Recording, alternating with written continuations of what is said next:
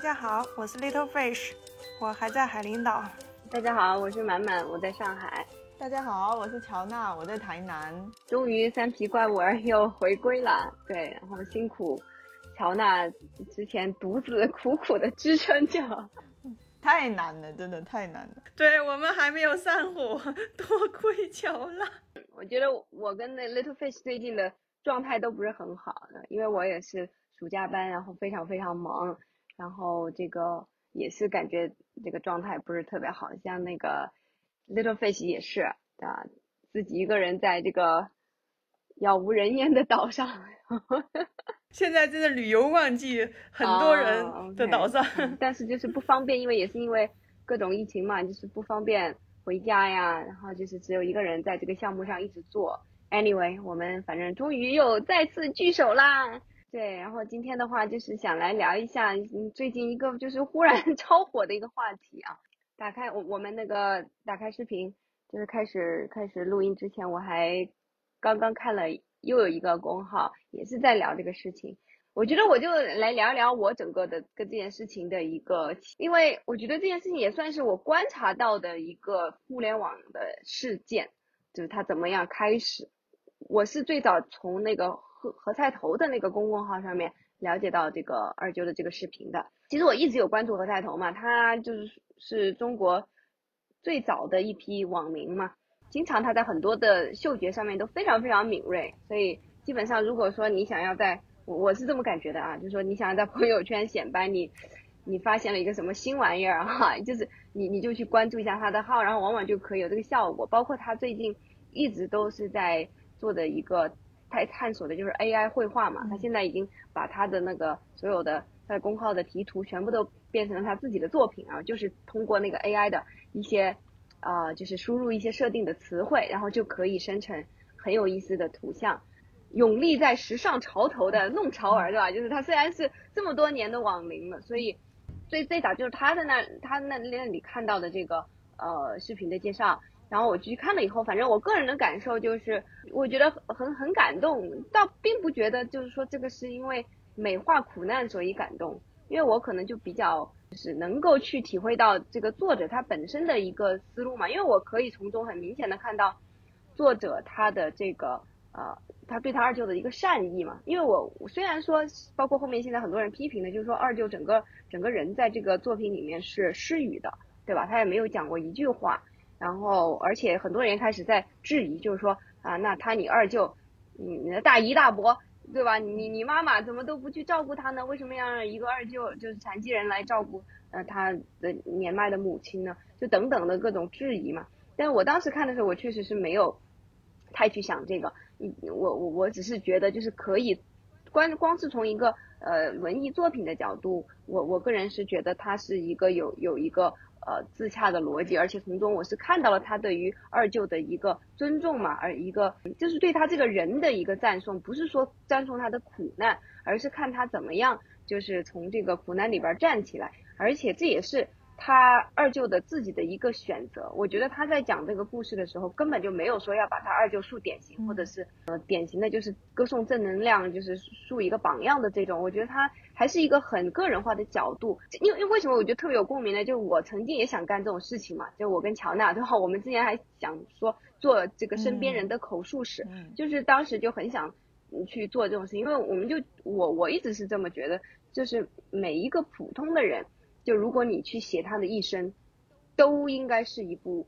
文学作品。我我我这样这么想，对吧？就他都都是有很多发人深思的地方，而且也不是说那么很单纯的一句话概括说他是一个呃英雄，他是一个榜样，不是这样，而是就是说他的一辈子经历的所有的这些事情，往而且往往这个年纪比较大以后，他就会经历很多历史的，他会见证很多历史的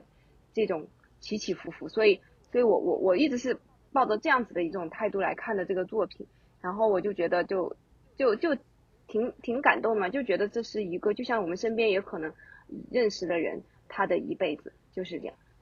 结果呢，就当然就是前面两天就是一直都是我感觉是一个上升的趋势嘛，就是越来越多的人去看，包括我在何太头推荐以后，很快就有另外的我也关注了的一个公共号的作者，然后他又转发了何太头的文章。然后也是就是去推荐这个视频，然后就是感觉一直都很正向啊，包括何菜头也在他的那个公号里面讲说啊，他他预计这个大概能够播放量会到什么样的状状况，结果后面的话就感觉很快就就这个流量就涌来了，我觉得就是官媒，然后就开始官媒就是点赞了嘛，对吧？然后就有非常多的流量了，然后就开始很多很多的批评。啊，尤其是可能，嗯，包括我自己关注的很多的作者，他们可能更加偏这种啊自由主义一点的吧，就是，然后就基本上我关注的那些之前，尤其是因为疫情期间关注的很多很多的写作者啊，就都是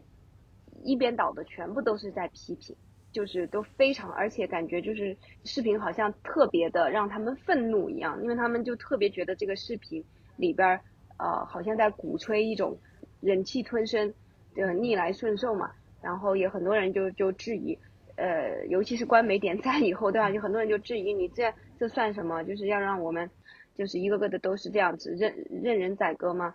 嗯，然后什自己的利益也不知道争取嘛，啊，然后后面呢又出现什么呢？就是那个周江西的周公子的事情，对吧？好，那这个事情一出来以后，有越来越多的博主啊就开始把这两件事情并列来看待嘛，对吧？然后像比如说一个最最近一个最火的一个说法就是啊，我们都赞美二舅，但是不想成为二舅，然后我们都谴责周公子，但大家都想成为周公子，这是一个这种网络上的一个算是一个一种说辞的，一就是现在变得非常的流行了。然后我就是看到观察到他这么一个起伏嘛，就是觉得还是很感慨的。就是说实话，我我个人是觉得这就是一个普通人的作品，因为这个。这个博主他本身又不是专门做电影的，他就是一个普通人的一个对于自己的亲人，他给他们他想相当于做了一个传记类的一个东西嘛。毕竟就像他说的一样，可能普通人的一生写不了一万字，对吧？但总还可以做一个十几分钟的视频，就有点像是这种感觉。但是结果就是现在就是在整个的这个流量的裹挟之下吧，我觉得就完完全已经朝他无法控制的一个方向去发展。嗯，你你们最早是什么时候看？哦，我我可能是嗅觉不太灵敏那一对，都已经是在朋友圈忽然有一天已经刷屏的情况下，我想，哎，为啥每个人的朋友圈都在秀这个？然后点进去看一下这是什么？是啊，所以所以你看嘛，我我经常就是觉得，其实何在头是属于那种嗅觉很灵敏的，所以当当时就是确实是我想着，肯定，嗯，这个这个作品能够打动他的话，我觉得也是。很有他的这种真诚的一个表达在里边嘛。其实我是觉得这件事情变质的开始就是官媒下场，就是官媒一下场的时候，他就把这个原本作者想要表达的东西就带偏了。就是原本人家可能只是一种单纯的记录，或者是一种一种分享，或者是他可能并没有带什么歌颂什么这些东西的。但是官媒一下场的时候。点赞，然后再加上一些那种煽动性的语言之后，大家观感上就觉得很反感，就很反感。说为什么就是你要拿这样子一个东西来告诉我们说，我们就是应该要忍受，就是我如果我们生活中出现了苦难的话，那我们就是应该要忍受。可能是普通人在表达同样的话题的时候，跟官媒。去表达同样的话题，其实完全会造成，真的会造成完全不一样的结果。嗯，对，我觉得对于一个人他做出的选择，他是嗯去接受命运给的一切，然后在苦难中坚强的生活，还是要提出反抗啊，这个都可能是每个人做出的不同的选择，而且嗯每个人都有权利去选择不一样的生活方式嘛。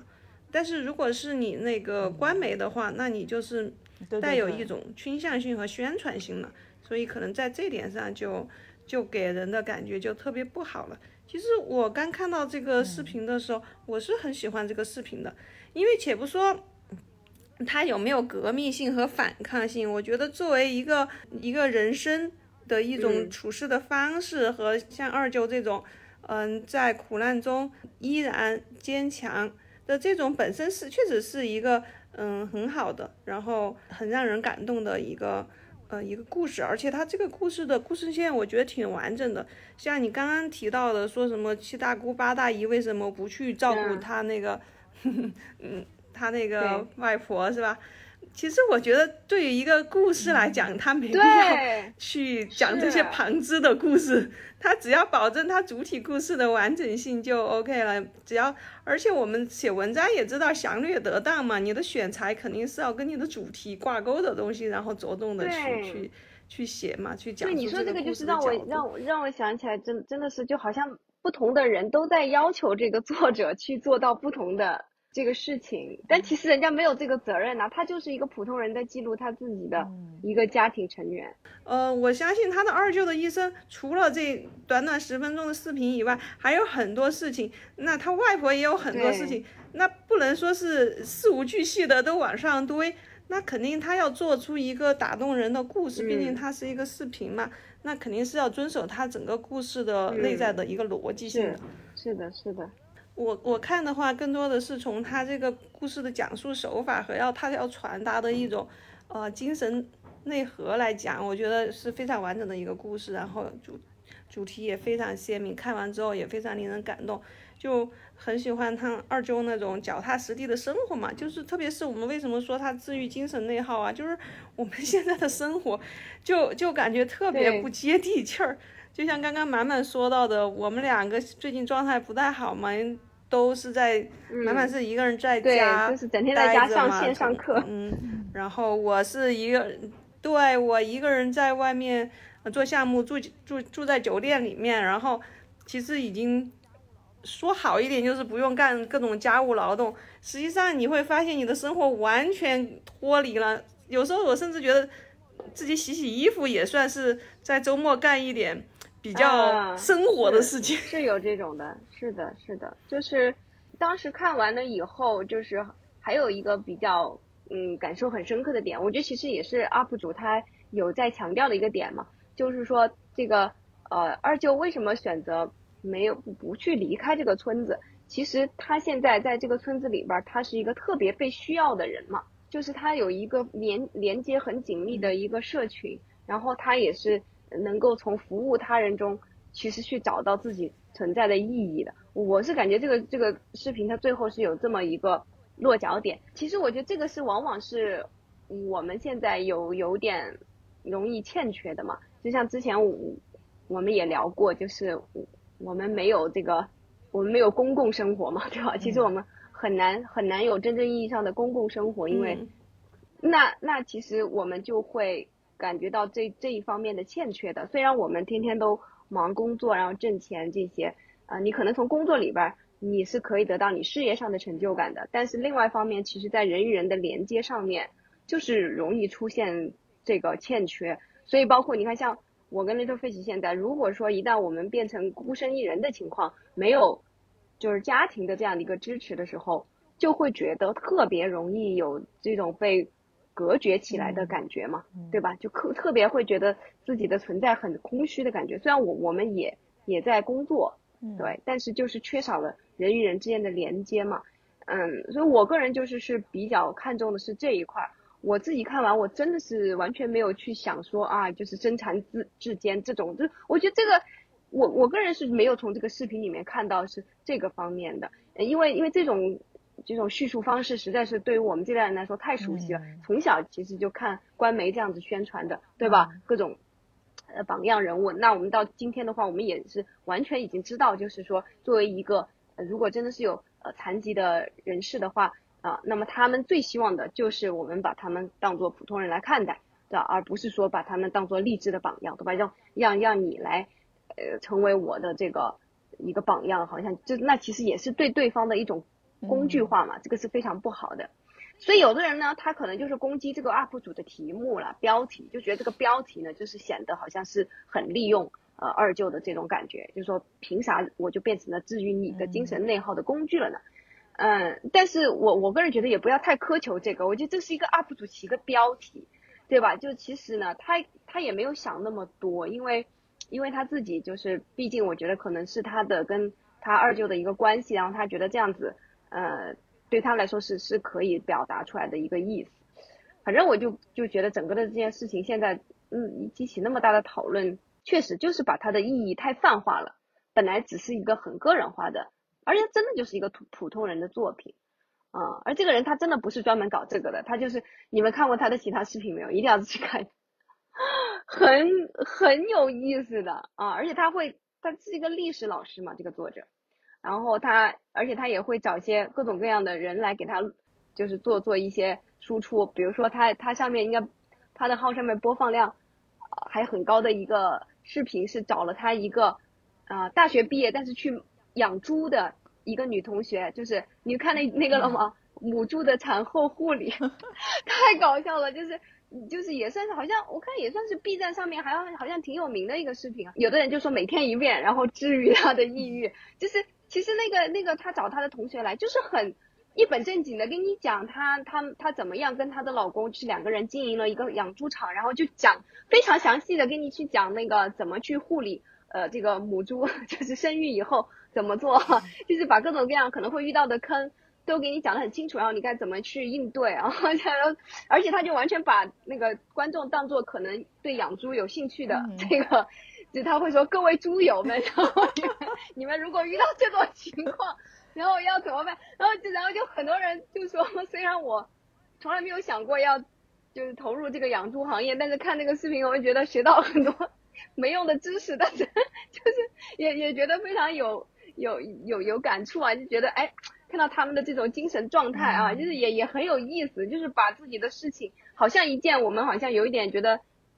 很啊乡土的事情，但是很认真的、很科学的再去对待，而且也是啊可能受过比较好的教育人做出了这样的一个选择，就是还是蛮有启发的。所以他的他他的很多视频其实都，我我个人觉得，就他从来不是那种歌功颂德的那种作者，嗯啊也不是专门为了赚取流量的作者，所以我个人是对这个作者是有很大的一个善意的，我也不愿意，就所以我就我就说我们也要讨论一下这个，就是我我真的是觉得想为他。说两句，我就觉得人家这么一个只是一个普通的一个创作者，而且也也可以看得出来他是一个蛮有反思精神的一个创作者的，从他的其他的视频里面，所以我不希望他就被直接就是这么多这么多人攻击，尤其是被这么多说说实在我比较认同的知识分子一流的这种 号这种博主去攻击嘛，哎，我就觉得。有点可惜，对，因为现在的号他就一定要制造话题嘛，然后制造观点，他就不能够说，比如说你看这个号，它流量已经上了，大家一片赞扬，如果他再跳出来跟着赞扬，那首先已经落在他人之后了，然后也引不起呃更新的流量，所以有时候他就是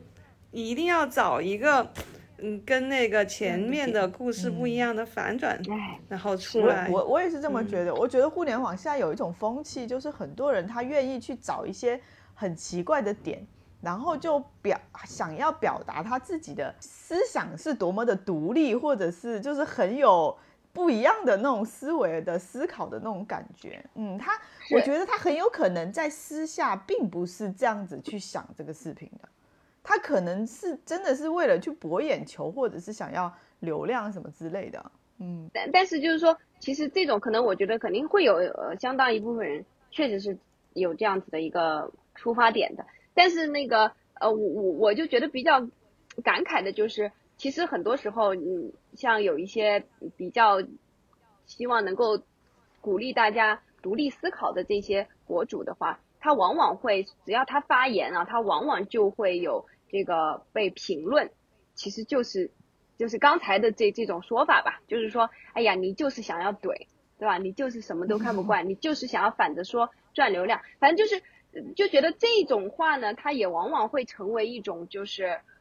无脑喷子的那种攻击的话术，所以我我也是觉得就就很烦，对，就是。就感觉就是互联网这个东西，我现在就越来越感觉到，就是流量是一个很可怕的东西。是的，所以我我当时就是有一个特别强烈的感受，就是说，你看我们这个小小的节目，对吧？就正因为就是就是没有流量，所以我觉得我们可以畅某种意义上的畅所欲言吧，对吧？至少在言论许可的范围内，我们还可以畅所欲言。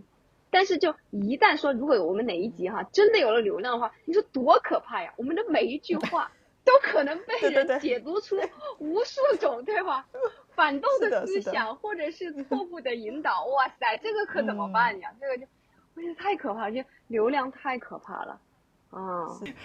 在此郑重声明，我们的节目只是三个快四十岁的女人自己在这儿聊得开心而已，没有任何引导大家的 意图。你。们看那个，你们看那个 Papi 酱，他之前就这这这几期拍的那个，哦，我觉得真的对是对对，是的，是的，温馨提示吗其实 其实 Papi 酱还是很犀利的，但是他也没办法，他必须用这种比较戏谑的这种方式来来讲了。如果他稍微讲的严肃一点的话，我觉得就是可能又会被人骂。但他真的是，我觉得讲的很对的，就是感觉现在的互联网还有社社交媒体这些，我就觉得这个东西本身就，我现在真的觉得就是弊大于利。哎呀，真真的是，我就觉得真恐恐怖啊，真是可怕。关于这个事情，我还有另外一个点想要讲的，就是，呃，因为那个最近就是那个周公子的事件嘛，对吧？然后我就忽然想到了，因为很多人就是把这呃周公子和二舅呃来并列，然后来来对比，然后我就忽然想到，这不就是《理想国》的第一卷那个色色拉叙马霍斯的这个观点吗？哇！然后我就把它找，我就把它翻出来看了一下，然后我就觉得，就直接他那个色拉叙就是那个马霍斯的那个发表的一长一大段的那个呃，就是言论，其实就是我们 今天很多你看到那个视频博主上面啊，就是在那里的观点比较有煽动性的，对吧？那那那种观点就是嗯一模一样啊，就是说歌颂什么正义呢，是吧？就是那些正义的人，就是啊，他们又聪明又勤奋又善良，但是他们落得穷困潦倒，这这这个一无所获，然后还要被欺负啊，然后那个不正义的人呢，对吧？就是愚蠢，他们就算是愚蠢，就算是这个自私，但是他们呃赚得盆满钵满，对吧？然后他们就是飞黄腾达，然后就是所以那个色拉叙马霍斯就是就拿这个来问问那个苏格拉底嘛，就说，但是我觉得他应该是属于那种就是嗯非常就是故意的反讽的那种感觉，他就说你看现实就是这样，那我就要说，呃正义是是是笨的，是吧？是是愚蠢的，是坏的，不正义才是好的，才是聪明的，这是呃冷静的、理智的决策嗯啊。所以他他就是这么这么跟苏格拉底就是第一卷就是在进行了这么一个辩论，然后我又把它重新来看了一段，我就把第一卷又重新看了一下。因为我已经忘记了，其实说实在的，理想国我们以前一起读过，但是我后面的我都已经忘记了。就是我就把第一卷读了一下，但是其实我觉得就是说实在的，我觉得第一卷还没有解答，就苏格拉底还没有解答这个问题。嗯确实，在第一卷里面，苏格拉底没有解答这个问题。我觉得他一直在铺垫，一直到最后，我觉得应该到了柏拉图的那个呃理念那一个才解，才应该对这个问题有所呼应。所以，所以他就是就是在真真真在善的世界里，应该是嗯才会会有更高层次的这种。是岁，我我是这这么觉得，因为我确实是在第一卷里面没有看到对这个问题的对，就是第一卷里我因为我今天我就把第一卷的那个部分就重新看了一遍嘛，然后嗯，他就是讲的是其实他就是一直有跟这个在跟他探讨这个定义的问题嘛，就是说就是跟他其实是用辩证法嘛，就最后第一卷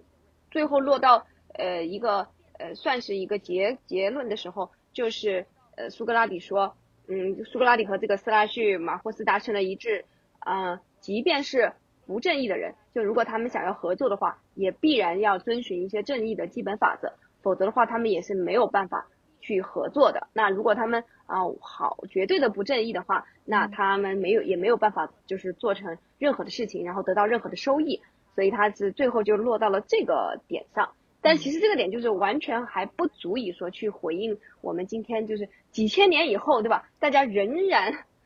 不停的追问的这个问题，就为什么这些不正义的人，他们就是，对吧？赚的那么盆满钵满的，他们就是可以获得一切的这些资源和一些好处，而正义的人往往就是被欺压，然后受到损害的那一方。就感觉我觉得这个这个疑问到今天是吧？可能就是真的也是普通人永远都都要去面对的一个问题。我今天是看那个有一个博主的视频，他就讲说，他也是重复的那句话，就是说我们对吧？我们都赞美二舅，但是不想成为二舅。就有一个做就是呃观众还是评论的，我觉得我就给他点了个赞，因为我觉得我他是就是说出我的心里话，至少我是这样想的，就是我并不想成为像周公子那样人，对，我就我就并不觉得这就是比如说你有家里面有呃这个豪宅豪车，就是你结交这些呃嗯权贵，你就很幸福，你就很了不起。我我我反正是我并不觉得是这这个。就是我我觉得追求的值得追求的一个东西。对，其实我觉得视频也说嘛，那个二舅治愈的他是精神内耗，就是说这个视频的作者更多的是想从精神层面去探索像二舅这样子的人生。虽然你看起来他在身体上也残疾不方便，物质上也并不富有，但是他的精神生活是很丰富的。他通过帮助别人，然后自己的内心也是非常的平和。那像周公子那样子。是你，他在那个，他无外乎炫炫的就是他的财，炫的是他的人际关系，炫的是他们家有多少人当官，所有的这些都跟他的精神是没有关系的。能让人看到的是每天游走于各种人际关系的反复的这种社交啊，然后从精神层面真的是没有看出他活出什么档次来。这样子的人，为什么大家愿意去？成为周公子呢？是啊，其实，所以我我也是，我就对于这种批评，我也是不是很接受。我我不觉得，其实大多数人都愿意成为他那样子的人。很多人其实看到他的这种炫富，肯定就是说感到非常的愤怒嘛，因为这里面是体现一种不公正嘛。真的是大家都希望就是不劳而获，然后就是靠这种招摇撞骗，然后去获得一些虚名吗？这样子的人生真的是绝大多数人都愿意去追求的吗？反正我，我觉得也是持怀疑态度。其实某种意义上说，这个周公子他之所以要这么炫，他无非不不也就是想要得到一些精神上面的东西吗？因为 他实在是没有任何，他周围人没有任何肯定对他的认可和真正意义发自内心的尊尊敬，所以他才要要这样这么来。嗯，对对对对，好缺爱啊！对。对对对对，确实。我后来看到一些公众号，包括后来对他的调查，然后说他一半是真，一半是吹牛嘛，而且说是这个号是屏蔽了，为为啥领导家人不干预啊？说是这个号是屏屏蔽了领导家人，是为了追女孩子，然后故意的那个吹牛显摆嘛。但我觉得，不管他 他是一个什么样的状态，嗯，出于什么样的目的做这些事情，至少我就觉得。他并不是一个精神上丰富的人，我觉得更多的人为啥会说出这样子的话，是觉得像二舅的，嗯，就是这个家庭出身所带给他的财富和他的物质上面的这些东西是不如周公子的。嗯，很多人他是确实是也是没有，嗯，特别好的原生家庭的资源，然后自己打拼，可能也是非常的辛苦。这样子的人可能在就像嗯叔本华说的，在没有解决那个匮乏之前，他还没有滑入滑到无聊的话，他还在属于拼命积累的，所以这种时候可能是比较羡慕周公子的那种物质条件。但是其实真的，你当你有了物质条件，陷入无聊一端的时候，你没有精神生活的话，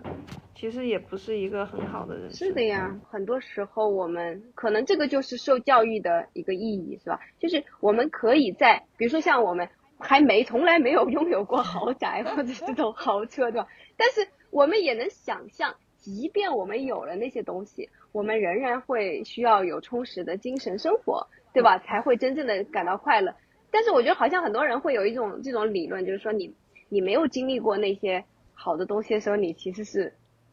不太能够有这种心态的。嗯，我觉得可能这个就是教育的意义，是吧？你不管是通过正常教育，还是说你自我教育，其实你是可以体会到这个，你是可以超越你的 阶层的。就是你虽然现在是一个普通的呃一个一个一个中中中产，或者说。以下的一个阶层，但是仍然是可以去去想象，就是说，即便是有钱，也不能必然就带来精神上的富足。我这个东西是可以想象得到的。对我觉得这也不算是说吃不到葡萄说葡萄酸的这种，我觉得这就是可以去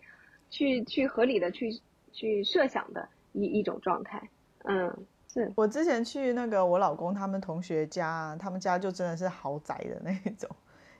哦，对，超级大的房子，我的富豪朋友。但是其实真正的，当我走到那个房子里面去，然后参观完之后，其实我回来就跟我老公讲说，就算我可能赚将来会赚到跟他一样多的钱，但是我也一定不会觉得说我要去买一个这么大的房子，去住一个这么大的房子，弄一个这样子的，弄一个这样子的家。这我觉得这个真的是人的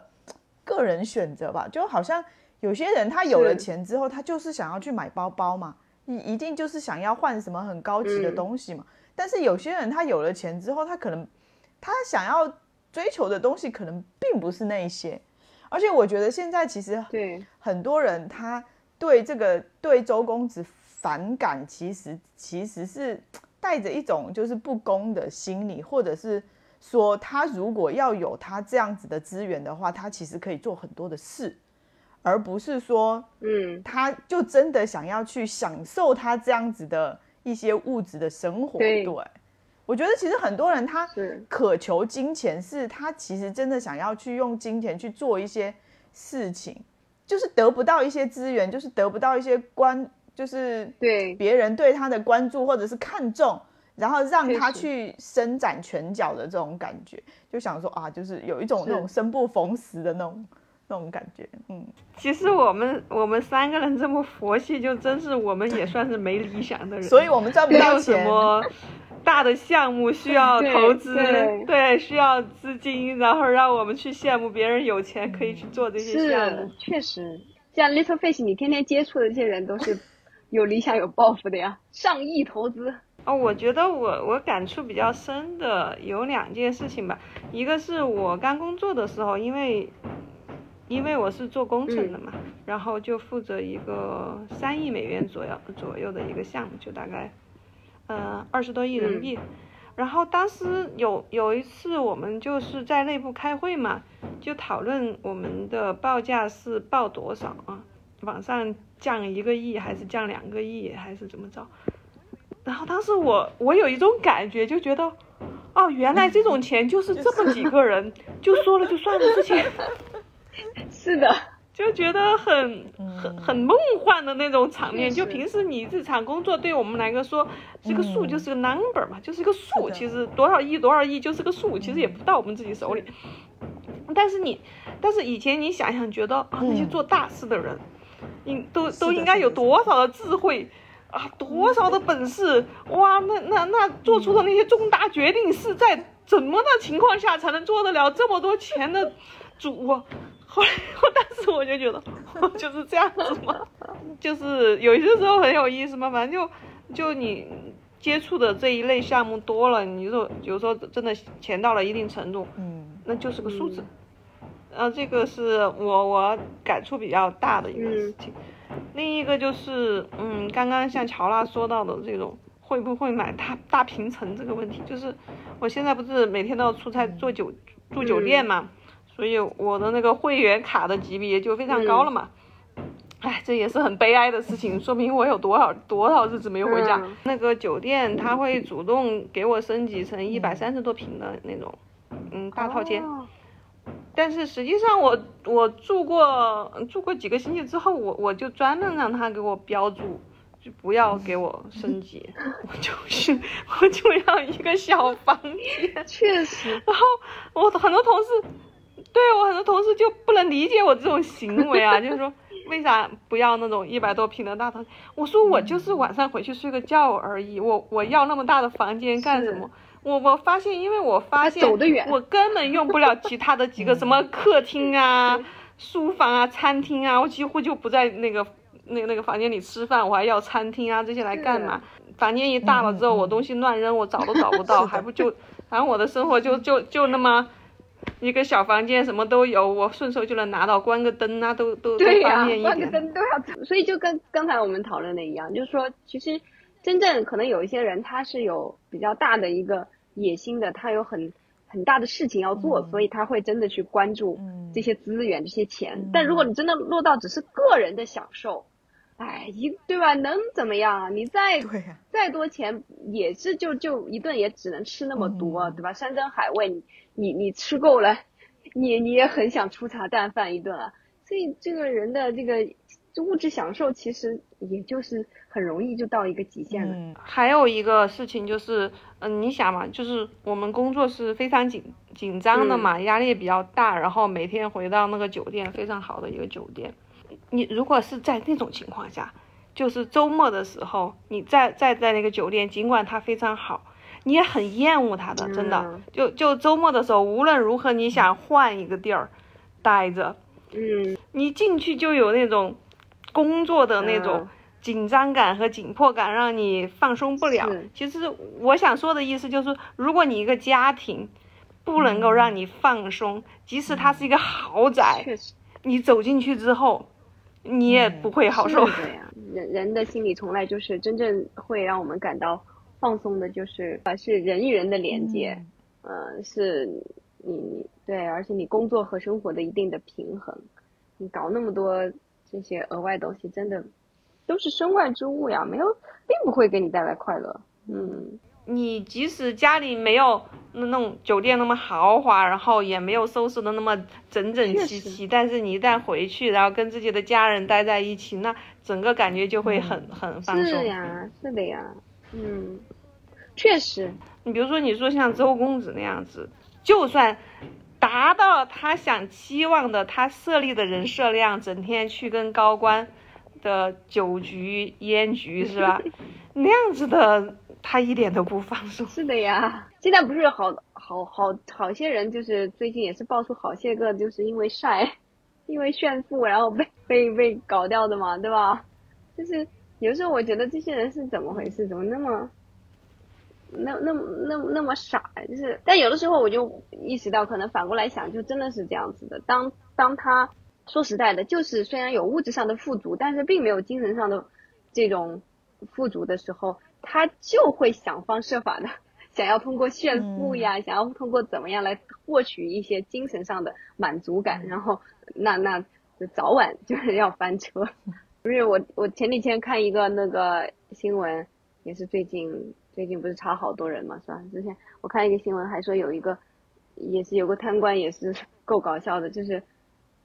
他表面上还要那个维持一个清官的形象嘛，天天就是不开豪车，骑自行车，然后穿的衣服都是穿了几十年的，然后但是家里面什么几好几十个保险箱的什么 一些赃款，对，就是就这样，你说那你这样子的人生也会觉得 他图啥呢，对吧？嗯就是也也会觉得是。哦，莫名其妙。所以我真的就有有时候虽然觉得，包括我在看那个《理想国》的时候，就是因为我是在就在微信读书上面看嘛，然后也会有很多的呃网友就是画笔记，然后留言，然后很多人就说这种呃苏格拉底太理想化了，是吧？呃，就是说这个其实真正落到现实中，大家都肯定还是希望自己得到更多的资源、更多的物质的好处嘛。但是我觉得其实苏格拉底讲的这个讲的是很本质的问题。你可以说啊，所谓的现实社会就是这样，你肯定是要有一些，你你肯定有很多物质上的需求，但是终究这个需求并没有我们想象那么高的。只要你一旦达到了那个基本的需求以后，其实你就是会要去追求精神的富足的，因为这就是人性嘛，这是人人的一个一个本质的一个需求呀。所以如果你不去追求这些的话，再多的物质就是填不满你心里面的那个空洞。苏格拉底并不是说他他就是纯粹的理想化、不接地气，而是我我觉得他说出的就是一个事实，就是就是一个人性本质的一个东西。